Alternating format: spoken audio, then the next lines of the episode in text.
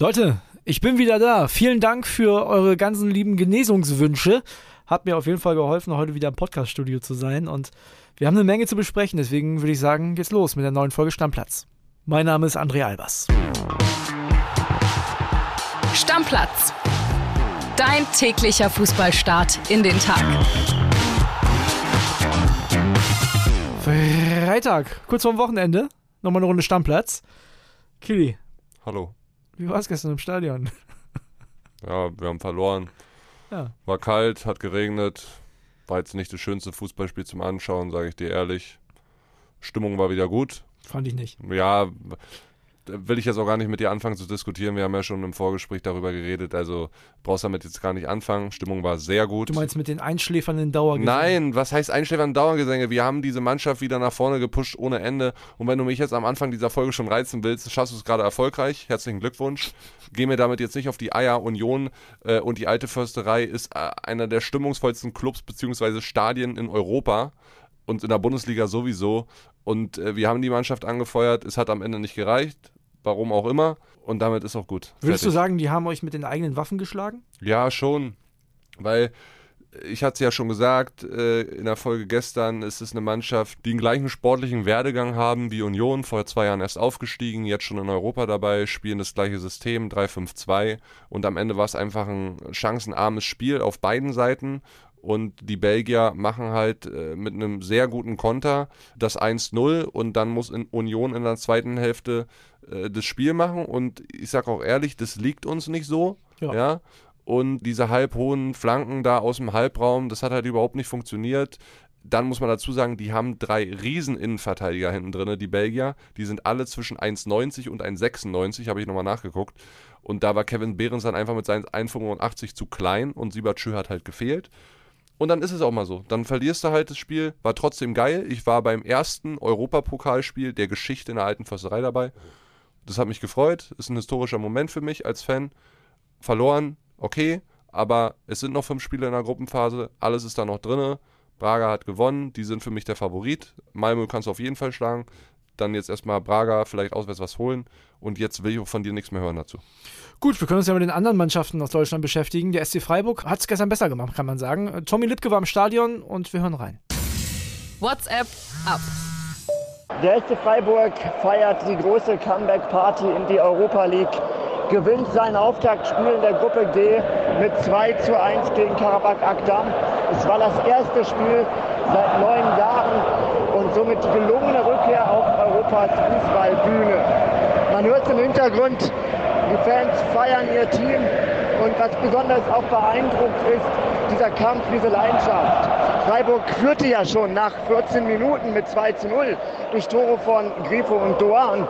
Dann wurde es wieder eng durch den Anschlusstreffer. Aber am Ende verteidigt Freiburg erneut seine Führung mit viel Leidenschaft, mit viel Herzblut.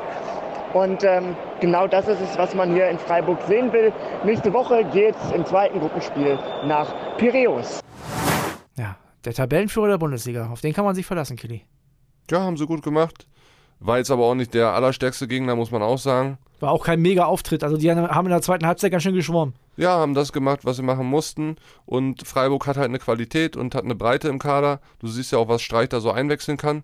Und mich freut es für die auch. Tommy hat es ja gesagt, zum ersten Mal seit neun Jahren wieder Europapokal und waren der einzige Club außer Europa- bzw. Conference League, also Bundesligist, äh, die gewonnen haben gestern Abend. Genau, denn das andere Spiel, äh, das gab es zwischen Nizza und Köln. Da gibt es eine Menge zu erzählen. Wir hören uns jetzt erstes Mal die Sprachnachricht von Uli Bauer an, unserem Köln-Reporter. Aufreger des Tages. Ja, hallo Kilian, hallo André. Ich muss sagen, mir fehlen noch ein bisschen die Worte hier in Nizza nach diesem denkwürdigen Abend und angesichts der Szenen und der unfassbaren Brutalität. Eigentlich war alles angerichtet für einen ganz tollen Kölner Abend Knapp 10.000 Fans hatten zuvor in der Stadt gefeiert, waren quer durch die Stadt bis zum Stadion marschiert und hatten Lieder gesungen, ganz in Rot gekleidet. Es war alles wunderbar und alle haben sich auf das Fußballspiel gefreut und dann sind eben diese 50, 60 maskiert losmarschiert Richtung Block der Nizza-Fans. Keine Polizei im Stadion, viel zu wenig Ordner und äh, wenn man dann gesehen hat, mit welcher Brutalität die aufeinander eingeprügelt, eingetreten haben, ein mutmaßlicher Fan von Paris, der sich darunter gemischt hatte, ist ja sogar über die Brüstung äh, geflogen, liegt im Krankenhaus. Also das war schon sehr, sehr schlimm. Hat alle Kölner Verantwortlichen auch geschockt. Das hat man nach dem Spiel gemerkt. Sie finden da noch nicht die richtigen Worte, weil sie sich erstmal sammeln wollen, die Videos sichten wollen. Fakt ist, äh, sie wollen hart gegen die Chaoten vorgehen. Sportboss äh, Christian Keller sagt, jeden Einzelnen, den sie identifizieren, äh, ganz gleich wie die Schuldfrage ist, ob er einfach nur dabei war oder ob er was angefangen hat, den werden sie aus sämtlichen Stadien versuchen rauszuhalten und der wird beim FC kein Spiel mehr sehen und wird natürlich auch sanktioniert. Der FC hat ansonsten für morgen eine Stellungnahme angekündigt, weil Köln ohnehin schon bekannt ist bei der UEFA und auch auf Bewährung unterwegs war, werden die Konsequenzen sicherlich hart sein und man kann wahrscheinlich damit rechnen, dass es dann demnächst aus Kölner Sicht zumindest äh, auswärts eher Geisterspiele geben wird. Ja, ganz kurz zum Spiel. Erste Halbzeit gut gespielt, zweite Halbzeit guten Torwart gehabt und ordentlich verteidigt. Ey, das drumherum, Killy, krank, einfach krank, ehrlich. Ich weiß gar nicht, was ich dazu sagen soll. Ja, ich habe es ja jetzt nicht so richtig mitbekommen, weil ich ja parallel halt in der alten Försterei war, habe natürlich aber auch die ganzen Videos dann gesehen auf der Rückfahrt äh, hier ins Büro. Also, das ist alles so schlecht, wirklich. Also, das ist ein Armutszeugnis, dass da 10.000 Leute sind und denen wird das kaputt gemacht, weil 100 Idioten sich da nicht benehmen können, weil die sich einfach schlagen wollen. Und da muss man jetzt genau analysieren und auch Stadionbilder auswerten und diese Vollpfosten da zur Rechenschaft ziehen. Die dürfen nie wieder ein Fußballstadion betreten. Das kann nicht wahr sein. Ja, wir haben auch Hörernachrichten bekommen. Ich würde sagen, wir hören einfach mal kurz rein. Community Tacheles. Ich möchte mich im Namen aller Fußballfans des ersten FC Köln entschuldigen, auch wenn ich mit dem ganzen Rotz nichts zu tun habe. Es ist so ein asoziales Pack. Mir fehlen die Worte. Ich bin so dermaßen enttäuscht, traurig. Mir fehlen die Worte. In einem Stadion, wo, wo Kinder, wo, wo Familien sind, das geht nicht. Das ist sowas von Scheiße, das ist sowas von Assi. Zum Kotzen ist sowas. Beide Vereine ausschließen vom Europapokal fertig. Dann lernen die Leute das vielleicht irgendwann mal. Wann versteht eigentlich irgendjemand mal in Deutschland den Unterschied zwischen Ultras und Hooligans? Das macht mich wahnsinnig.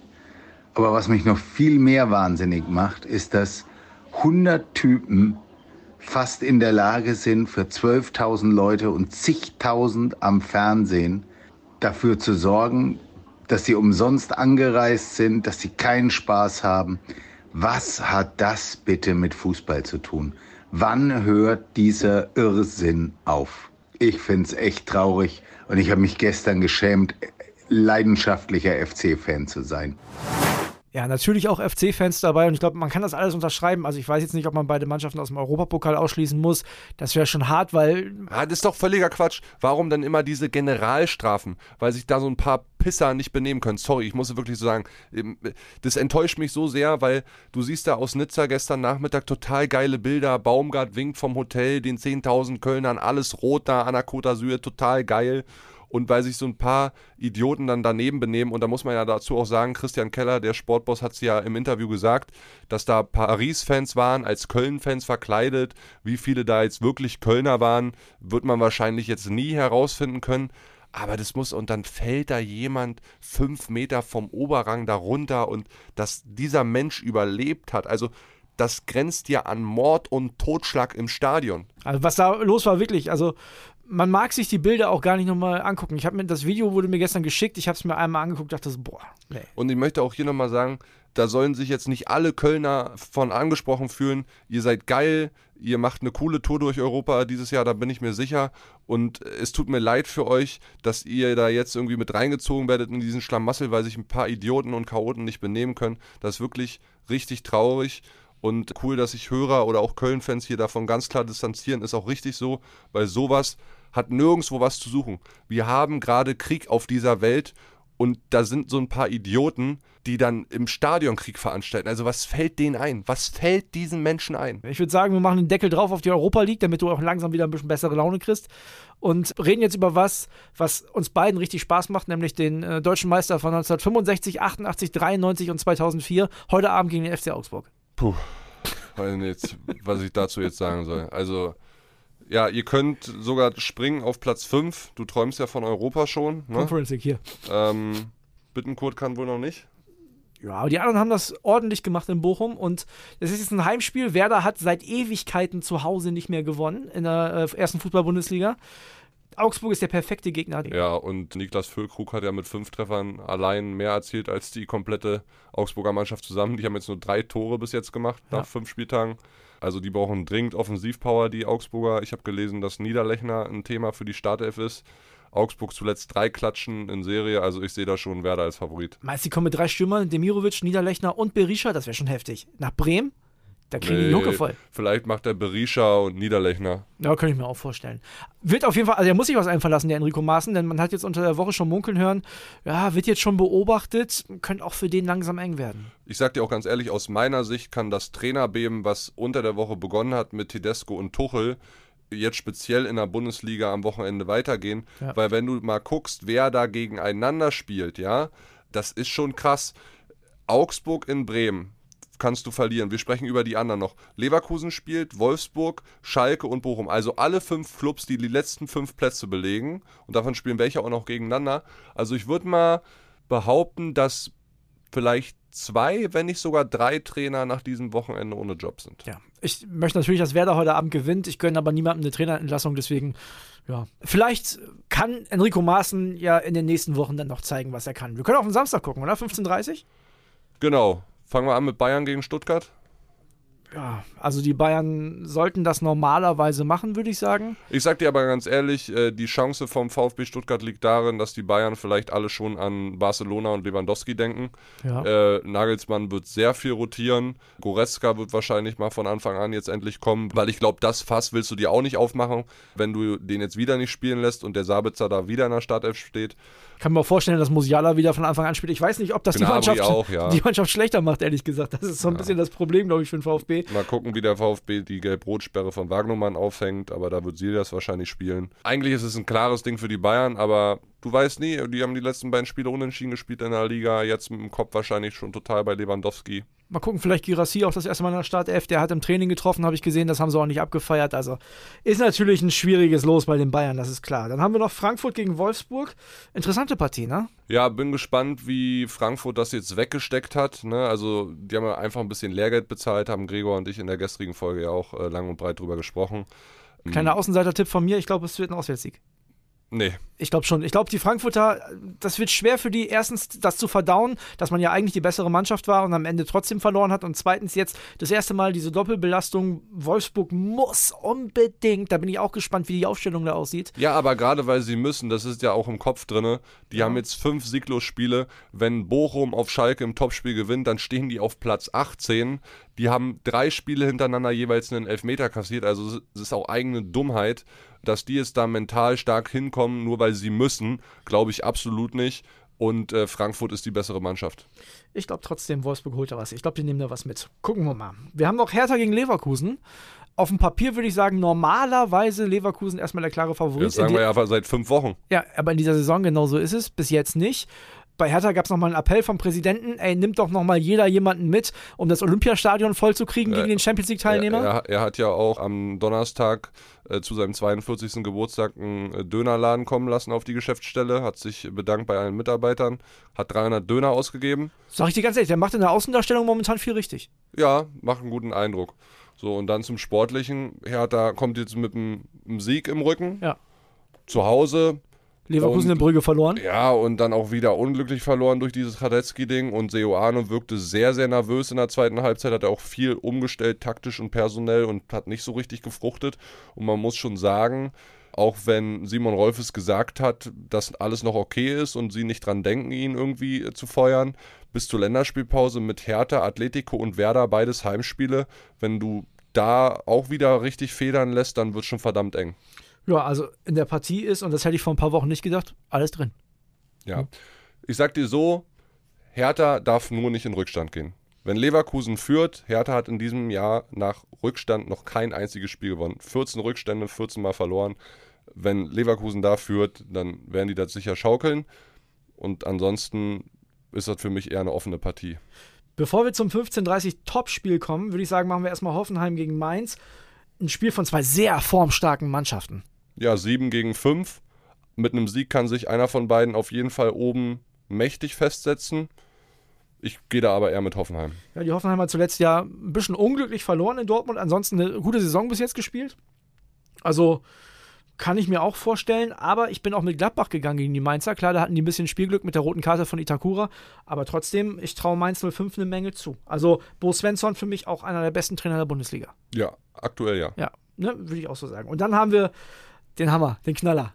Leipzig gegen Dortmund mit den Vorzeichen, mit Marco Rosa auf der Bank. Wie geil ist es? So viel Brisanz da drin. Unfassbar. Also es ist richtig, richtig cool. Erstes Spiel von Marco Rosa als neuer Leipzig-Trainer und dann direkt gegen die Ex. Und du darfst eine Sache nicht vergessen. Verliert der das Ding morgen und dann wahrscheinlich auch in Madrid, weil da musst du mit einer Niederlage rechnen, dann startest du mit zwei Niederlagen als neuer Leipzig-Coach. Ja, aber das, dessen ist er sich bewusst. Klar. Ich fand auch die Vorstellung sehr beeindruckend, weil er hat wohl mal ein Interview gegeben, in dem er gesagt hat, dass er sich nicht vorstellen kann, in Leipzig Trainer zu sein, einfach weil seine Tochter dann in der Schule vielleicht angesprochen wird wegen Niederlagen und so weiter. Und äh, du weißt ja, wie Kinder sind, kann Klar. er auch mal schnell so in diese Mobbing-Richtung gehen. Also so weil er, weil er da wohnt, müssen wir Genau, uns erklären. weil er da ne? wohnt. Er ist ja ursprünglicher Leipziger, ist Ja. dort geboren, hat für sich jetzt trotzdem diese Entscheidung getroffen und das ist natürlich maximaler Druck jetzt. Ich Klar. habe ja von einem Himmelfahrtskommando gesprochen. Auf der anderen Seite, du kannst auch wahnsinnig viel gewinnen. Der kennt alle Jungs, die beim BVB spielen. Der war sicherlich auch schon, bevor er dort entlassen wurde oder man nicht mit ihm weitergemacht hat, in die Kaderplanung für die neue Saison eingebunden. Der wird den Adeyemi kennen, der kennt den Süle sowieso, den Schlotterbeck auch. Also ich glaube, wenn Marco Rose die Zeit jetzt gut nutzt, noch bis zu diesem Spiel, dann haben die Leipziger eine Chance. Sie müssen erstmal hinten dicht machen, das ist ganz wichtig, weil 18 Gegentore in den ersten acht Pflichtspielen ist natürlich viel zu viel. Und äh, ich bin immer noch der Meinung, dass Marco Rose der bessere Trainer ist als Edin Terzic. Als Edin Terzic? Ja. Okay. Wir müssen noch mal ganz kurz über Oliver Minzlaff reden. Den fand ich auf der Vorstellungs-PK schon wieder so komisch. Also sich dann da hinzusetzen und zu sagen, es gab am Ende der Rückrunde schon Zweifel an Tedesco, das ist doch total merkwürdig. Ja, dann, dann kick den doch raus. Kannst du ihm ja Sonntag äh, ins Gesicht sagen, da ist er hier bei uns bei Bild bei Lage der Liga live im TV. Ah, ich habe Urlaub, aber hätte ich gern gemacht. Ja, hättest du dich vor allen Dingen auch getraut, ne? Ich habe kein Problem damit, dem meine Meinung zu sagen. Hallo, Hä? ich bin Allen Realbers, Fußballexperte. Zickiger als du kann ja nicht sein. Hm. Was meinst du, Leipzig gegen Dortmund? Leipzig gewinnt. Glaubst du? Hm. Es wäre Marco Rose fast schon ein bisschen zu gönnen, muss man ganz ehrlich sagen. Ich gönn's ihm. Ich mag Marco total. Äh, Habe ich ja hier im Podcast auch schon mehrfach betont. Einfach ein klasse Typ. Auch wenn er bei RB Leipzig ist, du weißt oder alle da draußen wissen, dass ich jetzt nicht der größte RB Leipzig-Sympathisant bin und das auch nie sein werde. Aber ich gönn's Marco von Herzen. Eins haben wir noch. 18:30 Abstiegskracher. Der Entlassiko, der erste der Saison. Der erste Entlassiko der Saison, Schalke 04 gegen den VfL Bochum. Ich glaube, es gibt eine Doppelspitze polterte Rodde das erste Mal. Ja, hat Kramer ja auch schon so ein bisschen durchblicken lassen, weil er erhofft sich natürlich vom Polter so ein bisschen extra Motivation gegen die Ex, gegen Bochum. Von daher könnte das passen. Du musst natürlich auch offensiv was machen, ne? Also ich sag dir ganz ehrlich, ne- gegen eine Mannschaft wie Bochum kannst du meiner Meinung nach, das habe ich letzte Woche bei Werder ja schon gesagt, nur so auftreten, weil die haben ja, wenn sie dann irgendwann mal sich gefangen haben, gar nicht so schlecht gespielt. Du musst die von Minute 1 unter Druck setzen. Du musst denen zeigen, am besten gehst du nach 10 Minuten schon 1-0 in Führung, du musst denen zeigen, auch hier gibt's für euch heute nichts zu holen. Ich habe ja mal in einer Montagsthese vor zwei Wochen gesagt, dass Kramer oder Schalke aus den nächsten drei Spielen nur einen Punkt holen wird. Ja. Den haben sie in Stuttgart geholt, von daher müsste ich jetzt eigentlich tippen auf Bochum-Sieg. Ja, ich glaube das nicht. Ich glaube, Schalke, ich kann mir sogar vorstellen, dass Schalke das Spiel deutlich gewinnt. Ich glaube, die gehen früh in Führung und gewinnen das Spiel deutlich. Ich glaube, da werden auch auf dem Platz einige Nerven verlieren. Da gibt es Minimum ja, eine rote Karte. Das glaube ich auch. Das glaube ich. Viele Da gelbe, richtig knallen. vielleicht sogar ein Platzverweis für einen Trainer. Also ich glaube auch, da ist so viel Druck auf dem Kessel. Die Emotion von draußen, ey, bitte Leute, wenn ihr das hört, bleibt friedlich. Macht da keinen Scheiß. Das ist auch ganz wichtig, ne? Die Emotion von draußen, super krasse Emotionen auf dem Platz. Dann noch diese Rückkehrergeschichte. Ich, wenn da Polter Terodde spielen, sind das zwei Ex-Bochumer, die da vorne im Sturm stehen bei Schalke. Ja? Da ist so viel Pfeffer drin. Allein wegen diesem ganzen Konstrukt schon zu Recht das Topspiel um 18.30 Ja, freue ich mich auch sehr drauf. Ne, geil, oder? Ja, absolut. Ich würde sagen, wir machen einen Deckel drauf. Genau, ich verabschiede dich jetzt erstmal in Urlaub. Kann sein, dass du ein bisschen verkürzt, kommt so ein bisschen darauf an, was dein Ellbogen macht. Ja, ich komme ich komm auf jeden Fall früher wieder aus dem Urlaub, habe ich schon geklärt. Sehr gut. Ja, man kennt mich. Ansonsten erhol dich gut und hol dir keinen Sonnenbrand. Mache ich nicht. Ist ja nicht mehr so viel Sonne. Jetzt bleibe ich in Deutschland. Deckel drauf, Leute. Deckel drauf. Ciao, ciao. Ciao, ciao. Stammplatz. Dein täglicher Fußballstart in den Tag.